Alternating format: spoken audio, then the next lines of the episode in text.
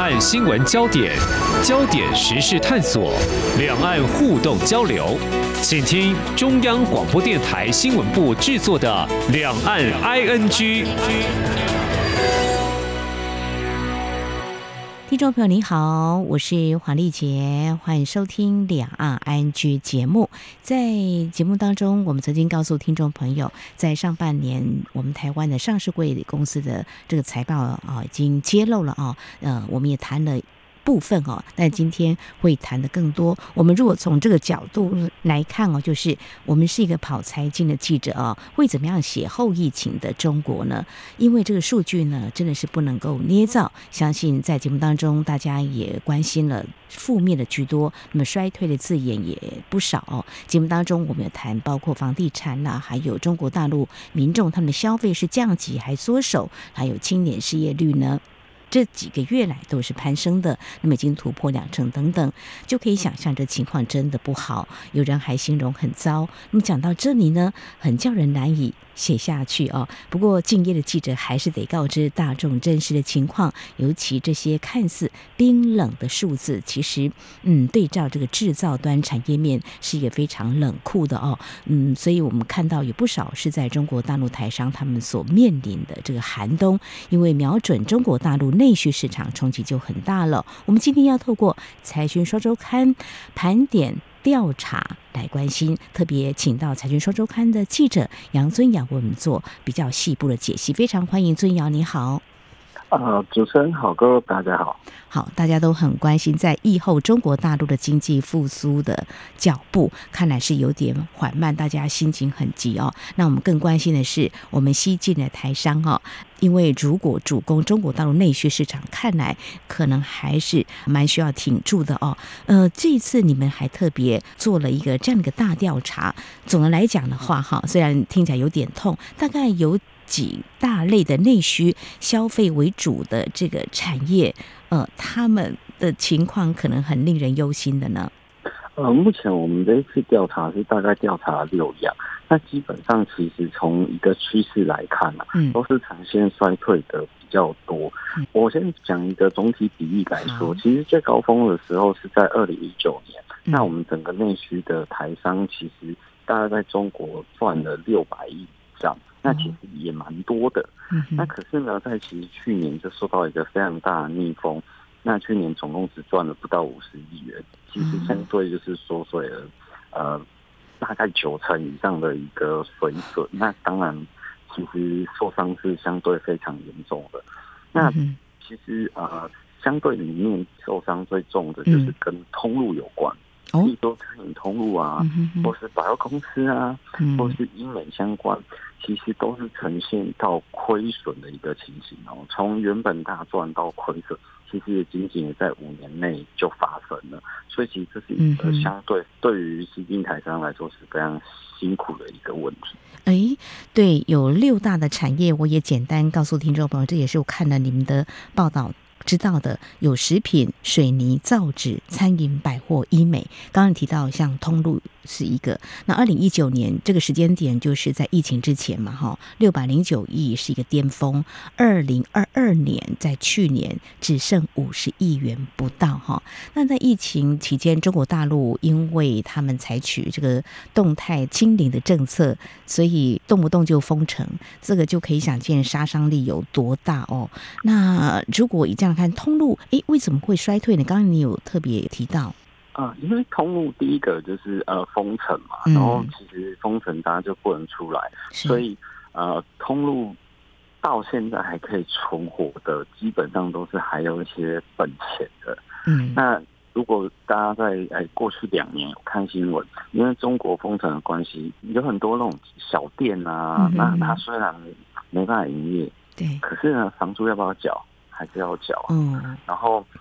又没有客人来，嗯、所以呢，他可能就被迫就是关门，嗯，所以呃，在今年上半年，其实原本预期说，哎，中国封城结束之后，嗯，就是有一个复苏的预期，嗯、结果发现好像，呃，复苏的力道有点虚弱。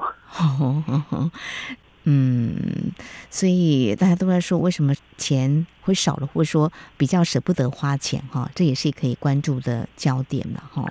嗯、哦，对啊，因为中国现在遇到一个比较大的问题是，因为我们有采访很多人，嗯、他们都说，在路上看到，也许是比疫情当时越开越多店，哦、但其实现在中国消费力是减弱，因为他们怕说。哎，会不会青年失业率之后变成，嗯，哎，连带影响到整体失业率的上涨，所以他工作可能也不保，所以其实他现在能花钱也不太多，嗯嗯，那当然是跟疫情的时候比会好一点，可是呢，其实原本预期的那个疫后复苏潮是没有出来的，然后也发现说，虽然他们已经开放可以到国外旅游，但好像他们也没有这个预算可以出去。旅游变的时候，就只能在当地附近找一个景点去做一个呃度假，或是比较短期的度假，也比较省钱。像前一阵子就是蛮红的什么淄博烧烤等等，其实都是因为他们没有钱去花比较奢侈的旅游，而造成一个庶民的消费。哦，原来是这样。对，山东淄博烧烤曾经红了一阵子啊，我们也观察到中国大陆官方到底会采取一个什么样的态度，是不鼓励。还是会有所禁止这种摆摊的经济哦，就也曾经啊是财经面观察的一个焦点啊，大概就是没有办法赚到钱，会不会有年轻人就干脆找不到工作，先来摆个摊子啊，来卖一点东西哈，这是在消费的。部分可以感觉出来，其实，在节目当中，或许听众朋友关心的话呢，我们也有机会连线台湾的媒体驻当地的记者，也观察到买东西是有啦，就是中国大陆民众的消费呢，也变得比较缩手，就降级。哦，就是可能买的货以前都会买比较高档的，现在可能就买啊次级品啦，或者说买的啊这个金额呢就会比较少一点。以前或许一出手就两百块钱，现在变成可能一百五或是一百块钱。好，那谈到了蛮多联动性的影响哈，我们再来看节目当中，我曾经有探讨，就是房地产也是最近台湾啊讨论的很热烈的。那这个联动到我们在台湾的。上游的原料端是不是也有受到一些影响？比如说中国大陆的这个房子卖不动啦，那烂尾楼因为可能没有资金就没有办法继续盖下去。这个部分的话，呃，是不是也会联动到我们台湾的相关的产业？嗯，对，其实呃，不动产不好，当然首要影响的一定是水泥嘛，就是因为我们台湾的水泥业，尤其是台泥、亚泥，很大一部分的营运。的贡献是在中国市场，那当然未来房地产不好，房地产商也不会再这么加紧去投资它的一个呃房地产的新建案。那当然，其实水泥的营运就会比较遇到一些逆风。那其实刚刚主持人讲的非常好，其实这是一个联动的状况。嗯，那整个呃中国经济不好，除了房地产现在是已经呃陷入泥沼之外，其实中国出口也不太好。那出口不好，呃，其实第一个影响，呃，整个消费不好，出口不好，影影响就会在造纸嘛，因为大家都知道出货要用什么装，嗯、要用箱装，对对，纸箱装没有出口，然后国内消费也起不来，嗯，其实台商的造纸业也是遇到一个逆风的状况，而且其实造纸业亏损比其他的产业都来得多，因为大家都知道造纸其实是一个。他要投资林场，要投资设备，然后要投资一个大规模的制造，嗯、所以它其实需要投资的量也大，那当然金额就比较大。所以相对水泥是绝对金额少赚最多的，可是造纸是亏损最多的一个产业。哦，那如果说整个台商，我们刚才已经介绍到啊，水泥状况不好，造纸状况也不好，然后其实通路整个其实也都相对辛苦。那我们来讲一下，其实有一个产业相对来说营运是比较稳定一点的，哦、那就是食品了。啊，那食品其实因为民以食为天，就是你再怎么样，每天都要吃饭。嗯、对，所以当然食品其实相对的稳健许多。然后台湾又最会做泡面，台湾人做泡面，中国人非常爱吃。所以康师傅啊、统一啊，在那边都是有很大的市占率。嗯，所以其实食品来说相对营运，而且台湾的台商终究民生会比较照顾一点啊，所以治安相对比较不会有问题。所以很多原物料，奶茶店啊，或是他们的餐厅找原物料，还是会尽量找台商。就是如果他要做一个比较有品牌，呃，想要经营品牌的话，像台湾的德麦啊，就是做面包的，然后呃，鲜活果汁就是做奶茶原料的，其实都还算营运还相对有维持住啦。所以是我们来看说，台商现在在那边经营，呃，稍微未来还比较有。守住利基的，可能目前看起来是食品这样，是食品目前还守得住，一些原料的部分还是会采用自啊、台湾的哈。那但是水泥造纸，我想回到刚才提到这个部分，我们的出口的比例大概是什么样的情况？呃，以水泥来说，其实从中国边获利有占到大概是一半左右。哦。然后造纸的话，看每家公司不一样。那只能说，原本在中国占比蛮重的，但是，呃，随着从二零一八年中国颁布了一个废纸的进口令之后，其实那时候有一些造纸的公司开始慢慢有撤出中国的趋势，像正隆就已经撤出中国，基本上在中国占比已经很低了。然后永丰云就开始到东协去设厂，为了要呃分散中国市场的一个布局，那。正隆像几乎就是百分之八十以上在中国，所以这一波龙城就是比较百分之八十的营运在中国市场，嗯，所以龙城这一波受到的影响就比较大一点。嗯，好，这也是因为中国大陆二零一八年有这样一个政策之后呢，其实受到政策的影响，台商也要做一些因应的调整。那么再加上这个疫情期间，还有在疫后的复苏的情况不如预期，都会加深在整个投资营运哈辛苦的一面哈。那目前看起来就食品还比较好一点哈。那在食品这个部分的话，但是亏损它还是有呃大部分会表现在哪个部分会让业者比较苦撑呢？你是说产业吗？对对对。啊、呃，产业目前陷入亏损的，看起来在二零二二年陷入亏损就是观光，然后百货，嗯，然后跟造纸这部分，这三个产业是目前呃在二零二二年亏最多的，嗯嗯嗯，就是也陷入亏损。那呃，食品是有衰退，但它其实是衰退幅度不大，所以你维持勉强获利，医美也还维持有勉勉强获利的部分。嗯哼，好，民以食为天，食品是有衰退，不过还是顶得住了哈。呃，在医美这个部分哈，感到好奇，因为台湾有个政策，就是到台湾来观光，有些人是到台湾来，呃，做医美方面的哈啊，包括健检之类的。但是我们在中国大陆着力点是什么呢？呃，医美其实涵盖了非常多，第一个就是一般我们认为的。做脸的护肤店之类的，嗯，那像台湾有一个非常大的品牌叫客体国际，在中国，嗯，那其实它在台湾也有上市柜，也是台湾呃投资市场上市柜的公司。嗯，然后像佐丹尼斯，其实最近它在台湾中南部也有设一个观光工厂，其实它在中国也布局了蛮久。其实都是走哦加盟，然后美容店的一个模式。嗯，然后还有像那个大疆，就是做那个保养品的，呃，还有 LV 的面膜。嗯，可是因为就是中国可能消费力道已经就是有缩减，然后加上疫情嘛，疫情其实医美又是一个高接触的行业，对，所以他们会比较呃担心一点。但不过目前看起来医美是有慢慢复苏的迹象。只是那个力道也是不如预期，因为大家呃、嗯、口袋里可能没有扣扣，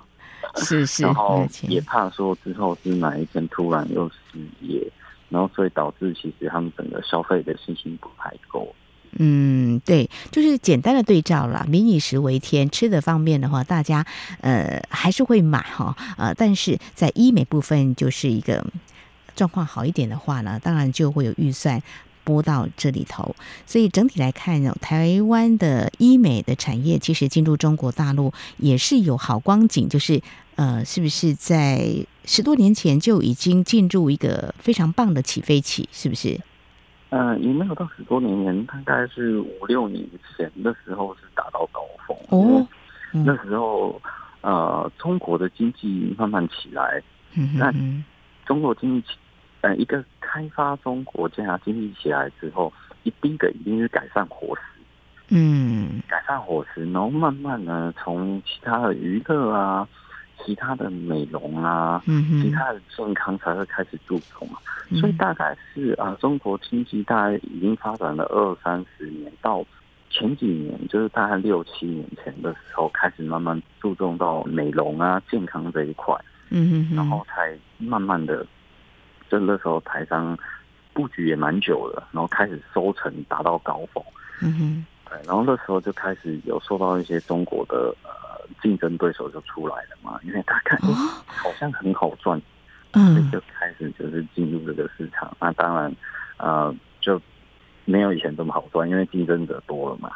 是，好像台商投资中国大陆。各个产业都会遇到像这样的问题哈，一开始台湾就有一个先机嘛哈，开了路。如果说是获利还不错，中国大陆的企业就会跟着一起来竞争，所以就会形成这个多家竞争的一个状况。所以如果说在疫后慢慢复苏的话，它未来的竞争者还是会蛮多的吧？就你们的观察，呃呃，目前以观察来说，嗯、尤其在通路部分会越来越多，嗯、因为。一开始一个发展中国家开发一定是从制造业为主，是。那它慢慢要从开发中国家转成以开发国家，大家对于服务业的需求就会增加，然后增加之后，其实因为发展成熟了，当地的厂商的能力也提升了啦。嗯嗯嗯。因为它从一开始就抄袭你，到慢慢它可以有一些开发产品的能力。最近比较红的就是中国最大的奶茶店叫蜜雪冰城。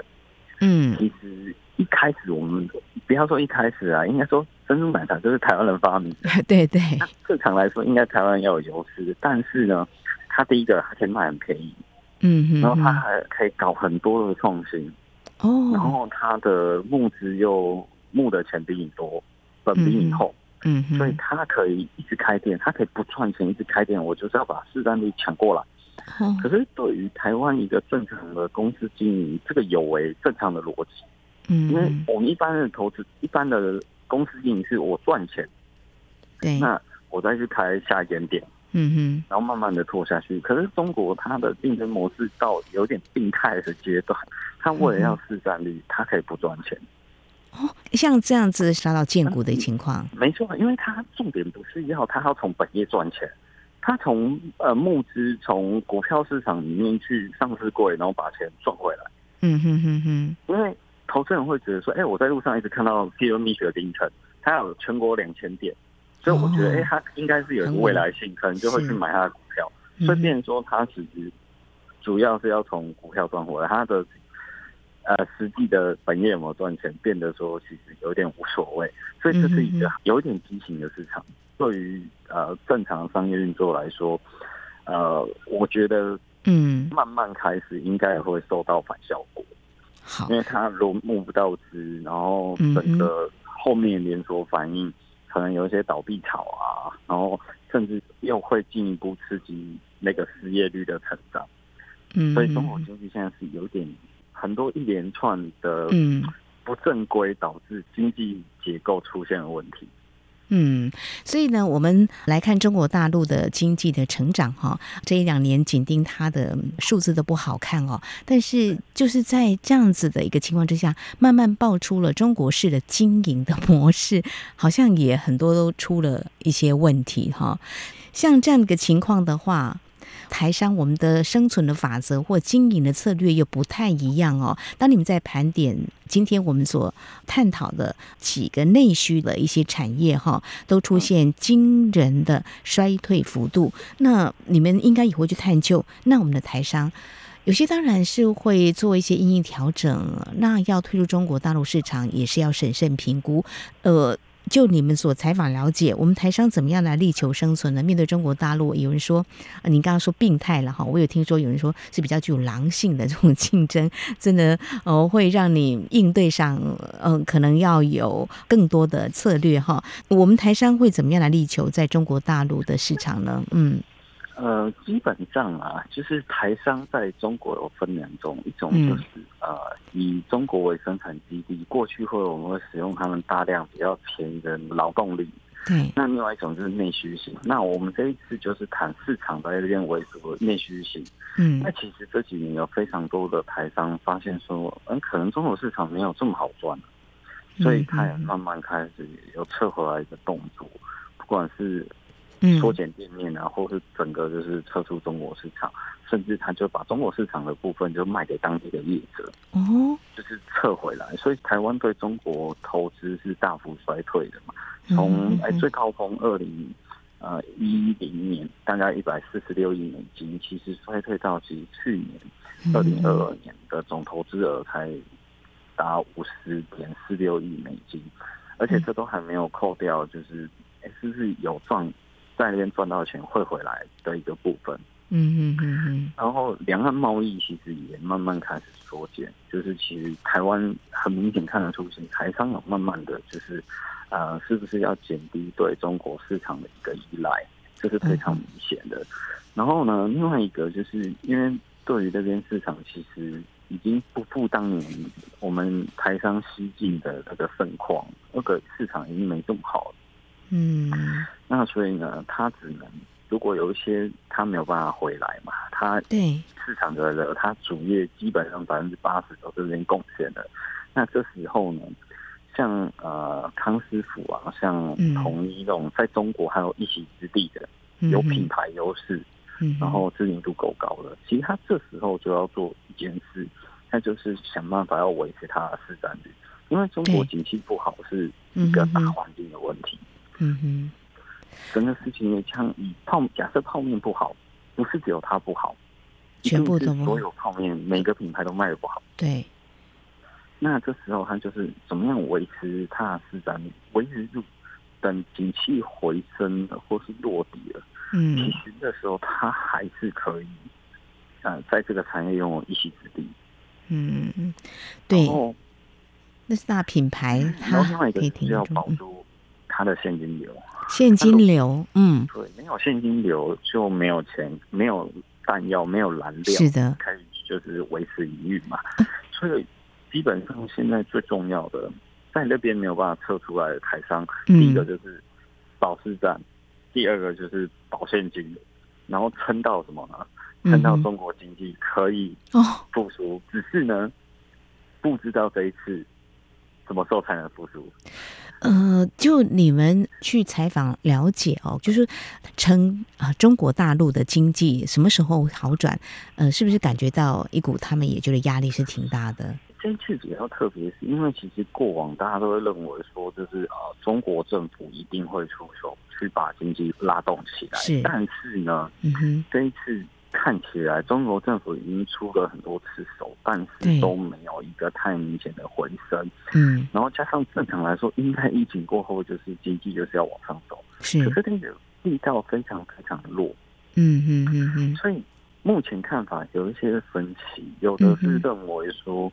哎、嗯，是不是因为他的确经济也烂到一个极致了，然后有可能因为这些事情爆一爆。原本过往的就是景气低谷，都是在春运的时候，就是大概过年的附近是中国景气最差的时候，会不会是提早来临？然后呢，在春运之后就有机会做一个复苏。嗯，那也有人的看法是，呃，因为整个是结构性的问题改变，所以呢，它可能在两三年，呃，不会有一个太好的。就是成长，应该就是可能在底部，然后震荡，嗯，缓步的啊、呃、拉平两三年，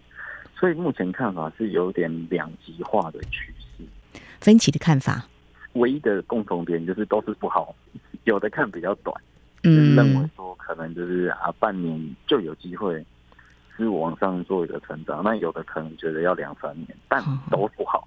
就是乐观的话，半年应该可能会有报佳音，但是比较悲观的话，可能要拖到两三年。那当然，这个跟全球的经济的成长趋缓也不无一些关系哈。像我们跑财经的话呢，会关注到中国大陆官方所公布的数据。当我们听到说他们官员说八月份之后不再公布青年失业率，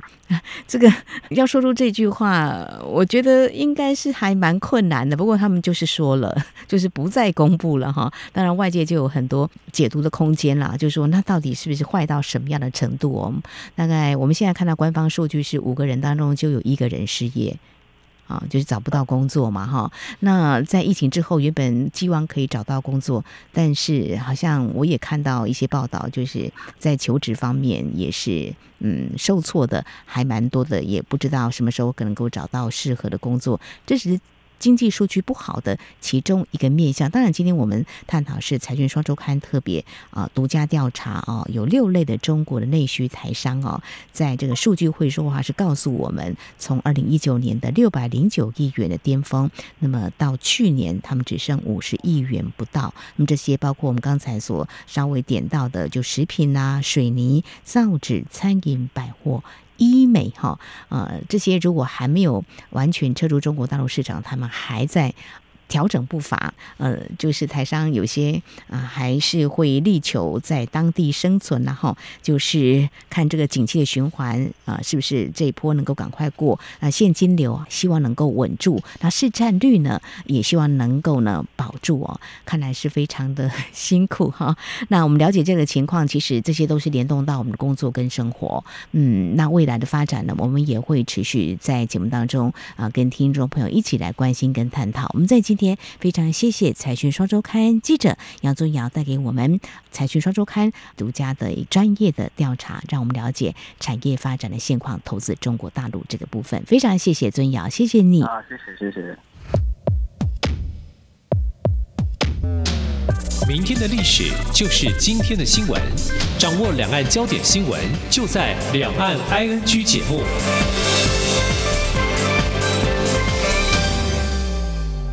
好，那么在节目尾声呢，几个相关的新闻焦点，我们一起来掌握哦。包括在台股方面，台北股市今天震荡走扬，盘中台积电坚挺收复短期均线跟月线，人工智慧 AI 指标概念股像广达、伟创午盘之后就劲扬了，高价股回神了，带动大盘上涨超过百点，重返一万六千七百点的整数关卡之上。那么尾盘电子继续走强，金融股也是持稳的哦。指数收在一万六千七百八十九点六九点，上涨一百四十四点七五点。不过在成交值方面还是比较少的，不到新台币两千四百亿元，创近三个半月来最低量。至于在香港的股市方面，蛮值得关注的是，因为受到前两天中国大陆官方政策推出认房不认贷的新措施的激励，那么这项消息传来呢，让近期受困债务危机的大大陆房企大部分都是翻涨的，包括我们在节目当中探讨的碧桂园，还有恒大集团，另外还有佳兆业、雅居乐集团、华润置地，在今天都是上升的一个状况。不过，市场分析人士普遍认为，北京方面近期推出这一些政策，可以让房产市场维温。但是呢，大陆房企问题最终能不能够获得解决，还是要看他们能不能够偿还债务。那么目前部分。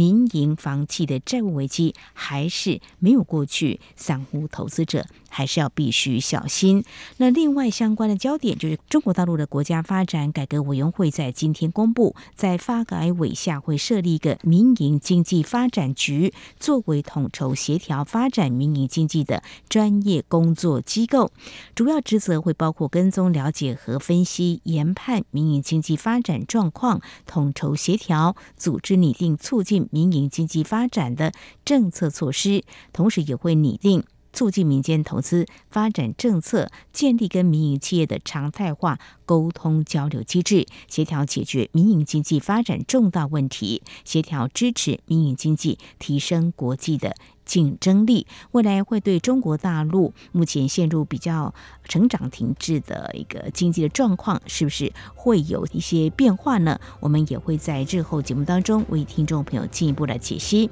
好，以上就是今天两岸安居节目，感谢听众朋友您的收听，黄丽杰祝福您，我们下次同时间空中再会。